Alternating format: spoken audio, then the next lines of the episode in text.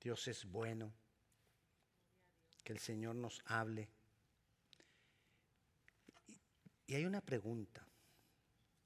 ¿Listos? ¿Estamos listos? Porque su venida está cerca. ¿Estamos listos? Y eso es lo que nosotros tenemos que muchas veces pararnos a pensar. ¿Estoy listo? Listos. La venida del Señor es cercana. Y el mismo Señor dice en su palabra que no la tengamos por tardanza. Es decir, no debemos pensar que no viene pronto, que está cercana esa venida. Si nosotros vamos a la segunda carta del apóstol Pedro, capítulo 3, versículo 9, que casualmente esta mañana nos tocó ese versículo para el pan para el desayuno. Digo yo casualmente, en forma irónica, porque muchas veces, en, porque en Dios, muchas veces no, porque en Dios no hay casualidades. Y dice el versículo 9, capítulo 3 de Segunda de Pedro, el Señor no retarda su promesa.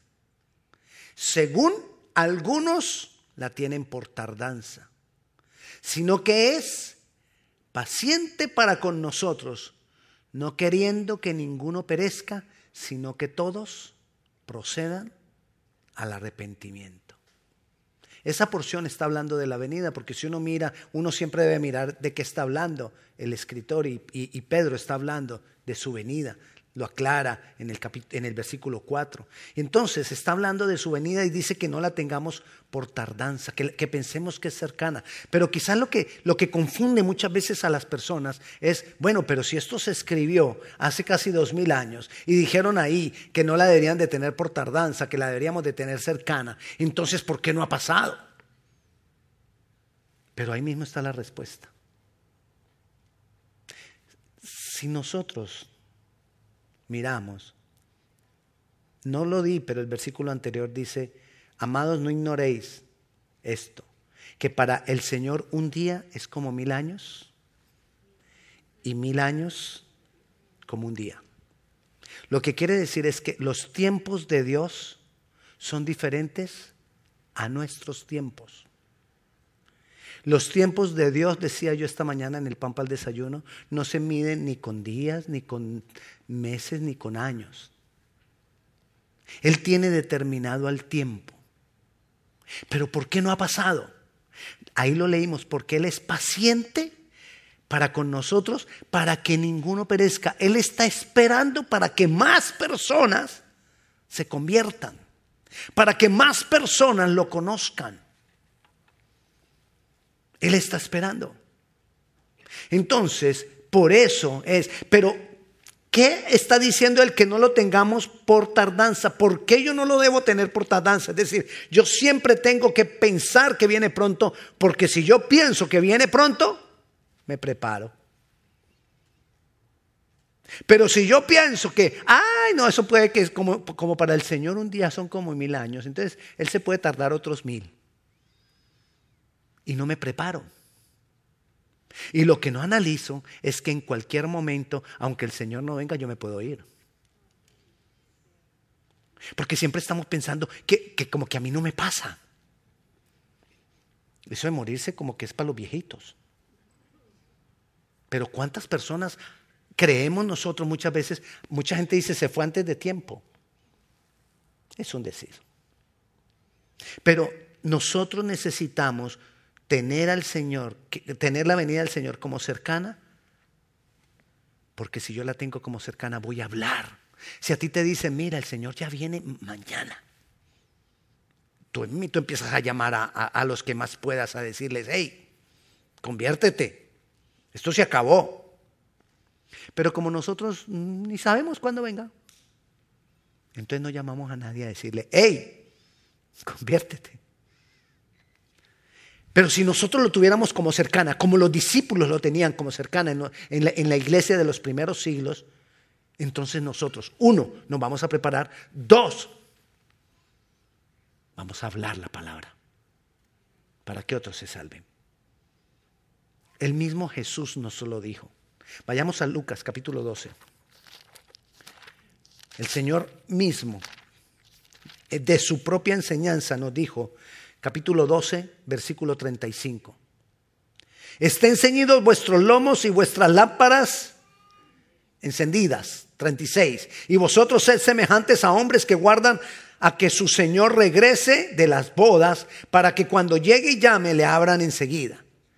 Bienaventurados aquellos siervos a los que su Señor cuando venga halle velando. De cierto os digo que se ceñirá y hará que se sienten a la mesa y vendrá a servirles.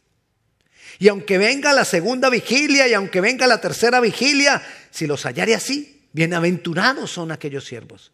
Pero sabed esto, que si supiese el padre de familia a qué horas el ladrón habría de venir, velaría ciertamente y no dejaría minar su casa. Vosotros pues también estad preparados, porque a la hora que no penséis, el Hijo del Hombre, el Hijo de Dios, Jesús el Señor, el Mesías, vendrá.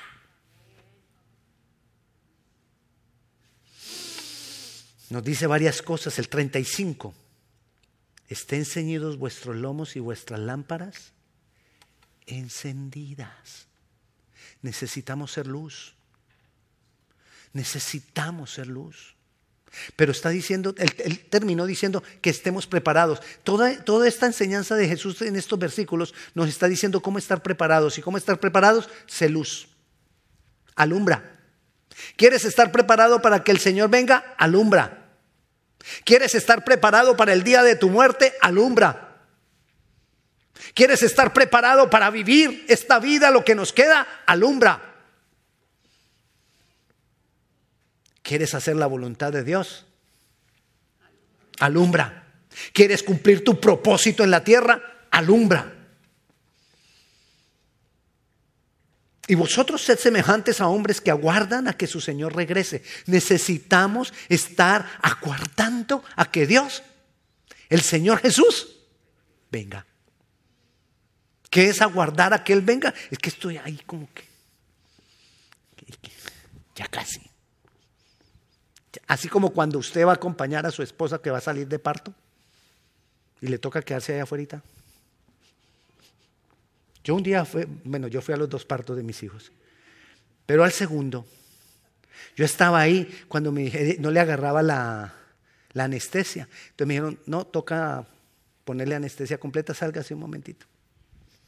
Yo me salí. Gracias a Dios fueron unos minutitos y ya me dijeron, vuelve a entrar, vuelve a entrar.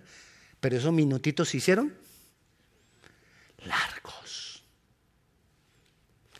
Pero estaba ahí aguardando a que me llamaran. No me distraía.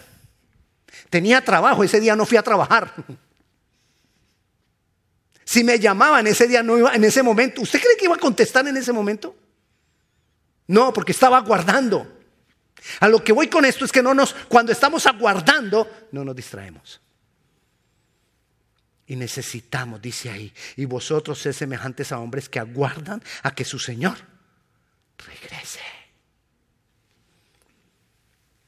Preparados, listos. Necesitamos aguardar al que, al que el Señor venga, para que cuando llegue y llame, le abran enseguida. No va a haber tiempo, va a ser como un abrir y cerrar de ojos. Eso no va a haber tiempo de que, ay, pero yo organizo aquí que es que tengo que arreglar y tengo que pedirle perdón al, al hermano que es que yo le hice esto y esto y esto. Ahí no hay tiempo. Igual cuando partamos. Ahí no hay tiempo. No, yo después arreglo esas cosas antes de que me vaya. No hay tiempo. Bienaventurados aquellos siervos a los cuales su Señor cuando venga los halle con B pequeña, B de vaca, velando, para que no se le olvide. Esa B se llama la B labiodental, labidental. El diente se pone en el labio. Se lo digo para que se acuerde de velar. Así se, dice velar en español. Poniendo los dientes en el labio. Ah, diga. Velar, eso. El Señor te tiene que hallar velando. Ya con eso si usted se acuerda. Es más, cada que vaya a decir vaca va a acordarse que tiene que estar velando.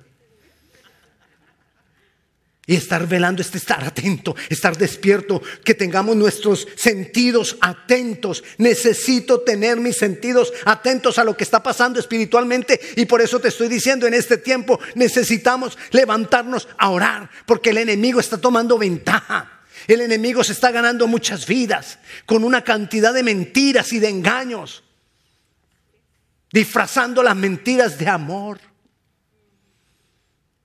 disfrazando las mentiras de aceptación. Hay que aceptar.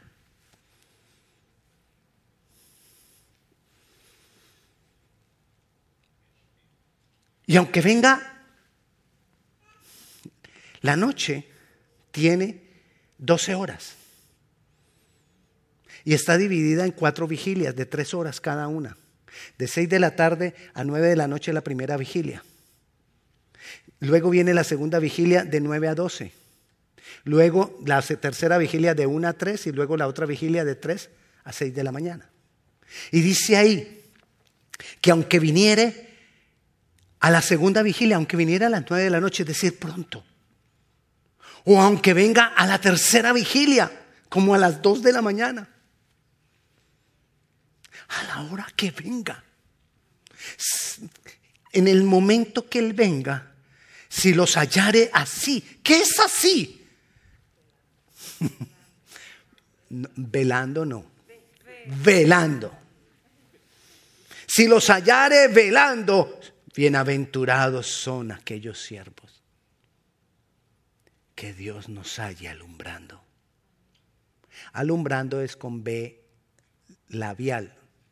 Son los dos labios. Alumbrando.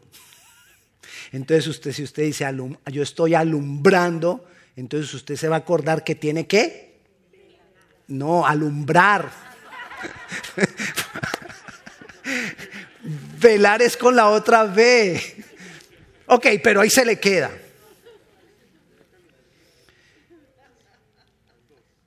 Ahora, si tú supieras que el Señor, que dice ahí, si supiera ¿Sabe de esto? Si supiese el padre de familia a qué hora el ladrón habría de venir, velaría ciertamente. Ay, el ladrón dijo que venía, pero imagínese, ¿no? El ladrón dijo que venía entonces, un ladrón avisando.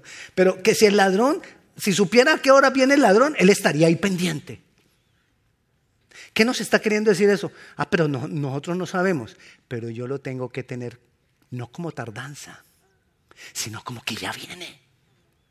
Es decir, yo sé y sé Pastor, ¿usted sabe cuándo viene el Señor? Sí, pronto. Y entonces tengo que estar alumbrando con B grande y, velando con B pequeña. Alumbrando con la B labial y velando con la B labiodental. Necesito. Porque yo sé cuándo viene. ¿Cuándo viene? Pronto. No lo tengas por tardanza. No lo tengamos por tardanza. Y mira lo que dice en, Lucas, son palabras del mismo Jesús. Estamos leyendo ahora palabras del mismo Jesús. En Lucas capítulo 20, perdón, 16. En el capítulo 16, en el versículo 27, dice, porque el Hijo del Hombre vendrá en la gloria de su Padre con sus ángeles y entonces pagará a cada uno conforme a sus obras. Pagará. El Señor viene. Y viene con galardón, también dice la palabra. Viene a darnos. Él viene pronto. La pregunta es, ¿estoy sembrando en el cielo? ¿Listos? ¿Qué es estar listos? Estar sembrando en el cielo. Yo ya lo entendí, que tú digas, yo ya lo entendí. Tengo que empezar a hacer cosas para que cuando Él venga, yo tenga galardón. Tengo que empezar a hacer cosas para que cuando Él venga, yo tenga esa retribución que Él trae. Y tengo que hacer tesoros en el cielo. ¿Estás haciendo tesoros en el cielo? ¿Cómo hacer tesoros conforme a tu mayordomía de tu vida? ¿Qué es la mayordomía de tu vida? ¿Cómo administras tu vida? ¿Cómo es tu relación con Dios? ¿Cómo cumples con tu familia? ¿Estás haciendo lo que Dios espera que tú hagas con tu familia? ¿Cómo eres iglesia? Eso es mayordomía. ¿Qué tipo de iglesia eres tú? ¿Estás sirviendo al Señor? Estamos hablando de todas las cosas que hacemos para que cuando Él venga, trayendo galardón y trayendo paga y retribución, nosotros podamos recibir. Si a mí como que no me importa, la pregunta es, ¿será que sí crees que viene? Y, el Nuevo Testamento está lleno de pasajes que nos dicen que Él viene. Lo que, lo que yo te estoy enseñando hoy no es si Él viene, porque eso es claro. Lo que te estoy diciendo hoy es que debemos saber y estar convencidos y estar listos porque Él viene pronto. Listos.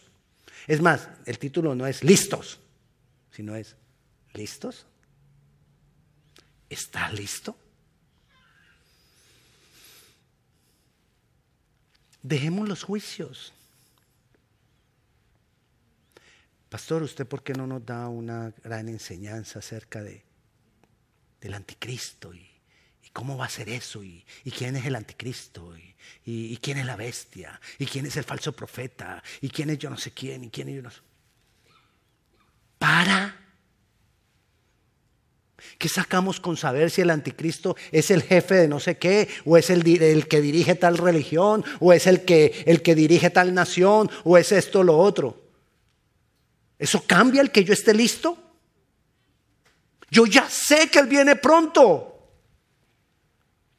Y mira lo que nos dice Primera de Corintios 4, 5. No estoy juzgando, lo que te estoy diciendo es lo que a mí me parece más importante. Mira lo que dice Primera de Corintios 4, 5. Así que no juzguéis nada antes de tiempo. No nos pongamos a juzgar. Mira, hermano, desde que yo conocí al Señor en 1985, 86, hace años, ni siquiera, ni siquiera estábamos seguros que íbamos a llegar al año 2000. Y cuando yo me convertí ya nos decían que el anticristo era fulano, que el anticristo era sutano, que el anticristo era el, presidente tal, que el anticristo era el jefe del banco tal. Y nada. Porque se estaban juzgando las cosas que no tenemos que juzgar. Así que no juzguéis nada antes de tiempo hasta que venga el Señor, el cual aclarará también lo oculto de las tinieblas y manifestará las intenciones de los corazones y entonces cada uno recibirá su alabanza de Dios. Estudiemos la palabra. Si quieres estudiar Apocalipsis, sí, pero no nos pongamos a juzgar quién es. Que si Apocalipsis habla del anticristo, no nos pongamos a decir, bueno, ¿y quién es ese? ¿Cuál es? ¿Y, es el jefe de cuál nación? No. Solo saber que ahí está y va a pasar. Solo necesito saber lo que dice la palabra que va a pasar. Y que con eso yo tenga suficiente para decir, ok, yo me pongo en mi lugar. Yo me pongo pilas. ¿Listos?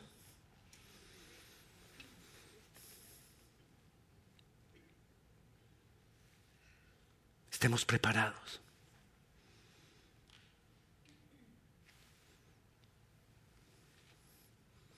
Primera, de Tesalonicenses 5:23 dice, y todo vuestro ser, espíritu, alma y cuerpo, sea guardado, irreprensible. Dice así, el mismo, y el mismo Dios de paso santifique por completo y todo vuestro ser, espíritu, alma y cuerpo sea guardado irreprensible. ¿Para cuándo? Para la venida de nuestro Señor Jesucristo. Él viene, viene pronto. Guárdate para Él.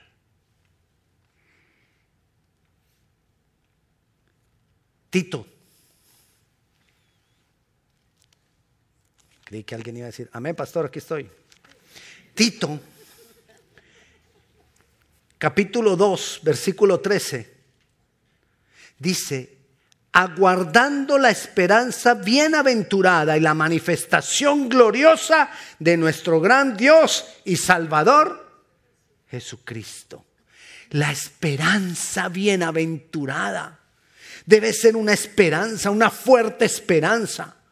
Yo debo irradiar Deben darse cuenta las personas que yo estoy solo por mis actos, por mi manera de, por mi, por de lo que yo hablo, por, por, porque soy luz, porque estoy alumbrando, porque estoy buscando la manera de ser listo. La gente se debe dar cuenta que yo tengo la esperanza de que Jesús viene pronto. ¿Usted sabe cómo se da cuenta la gente que usted tiene esperanza de que Jesús viene pronto? ¿Quiere que le diga? Pregúntele a otra persona cuántas veces usted le, habrá, le ha hablado de que Jesús viene pronto. Y así usted se da cuenta de su propia esperanza. ¿Qué tal? Decimos en mi país, agárreme ese trompo en la uña. No le voy a explicar qué quiere decir eso, lo que le quiero decir es, evaluémonos si tenemos esperanza de su venida. Porque eso se tiene que ver. Amén. Jesús viene pronto. Espero que esta semana usted empiece a decirle a muchos, es que Jesús viene pronto. Es que su venida está cercana. Aunque algunos la tengan por tardanza. Y entonces, esperando, ese esperar tiene que ver con renuncia. Esa esperanza tiene que ver con renuncia. Yo tengo que estar dispuesto a renunciar a ciertas cosas. No sé hasta qué, qué, dimensión nos tocará persecución. Pero estamos dispuestos si viene persecución. Ah, pastor, sí. Evalúa cuántos sábados has dejado de venir en el año. Y así evalúas cuánto estás dispuesto a, recibir persecución. Que dejes de venir un sábado porque te fuiste para la playa. Bueno, dos.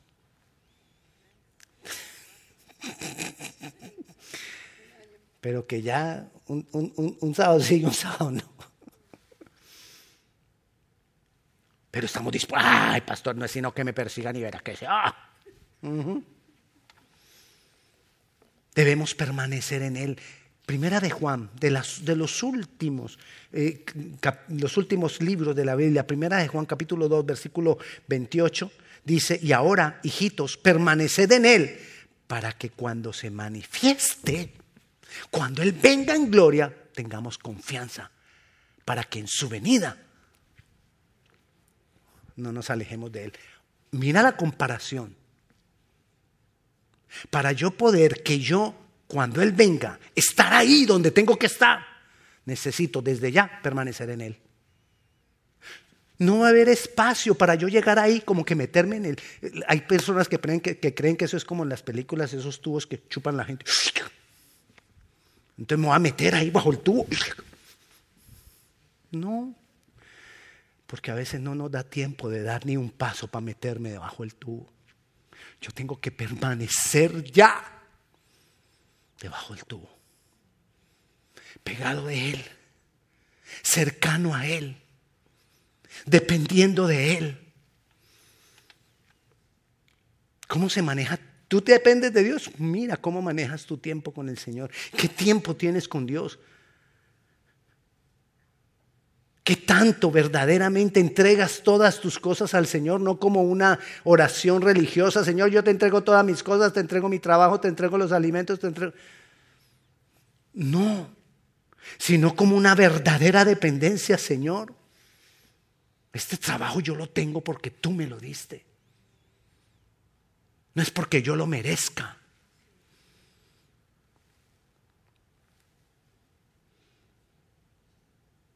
Y quiero terminar con el versículo que comencé.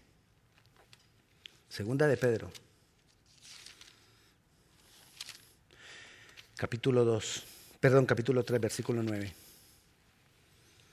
El Señor no retarda su promesa, según algunos la tienen por tardanza, sino que es paciente para con nosotros, no queriendo que ninguno perezca, sino que todos procedan al arrepentimiento. ¿Qué es lo que ha detenido al Señor todavía para que venga? Él es paciente. Él, no quiere que nadie perezca. Y está dando tiempo para que todos nos arrepintamos o se arrepientan. Y esa misma razón que Él tiene para esperar su venida, la tenemos que tener nosotros esperando su venida. ¿Qué? Paciencia para con los que no creen. Y queriendo que ninguno de ellos perezca, sino buscando la manera, hablándoles con amor, con ternura, con cariño, para que todos vengan a arrepentimiento. Ese es nuestro trabajo, ese es nuestro propósito. Tener compasión de los que se pierden, tener amor por ellos. ¿Quieres hacer tesoros en el cielo? Ten amor por los perdidos y predícales el Evangelio. ¿Quieres recibir galardones cuando el Señor venga? Sé paciente con los perdidos y predícales el Evangelio y diles que Jesús viene pronto. ¿Quieres tener retribución cuando Él venga? Que, él te, que cuando el Señor venga te haya alumbrando. Sé luz para los perdidos. ¿Que quieres que el Señor te, te, te halle velando? Esté orando, hermano, por los perdidos, por su vecino, por su compañero de trabajo, por su familiar.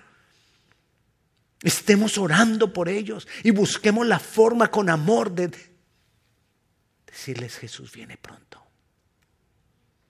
Vengan al arrepentimiento. ¿Listos? Señor, ya puedes venir. Estamos listos. Ponte de pie, vamos a orar. Señor, te damos gloria. Señor, te damos honra.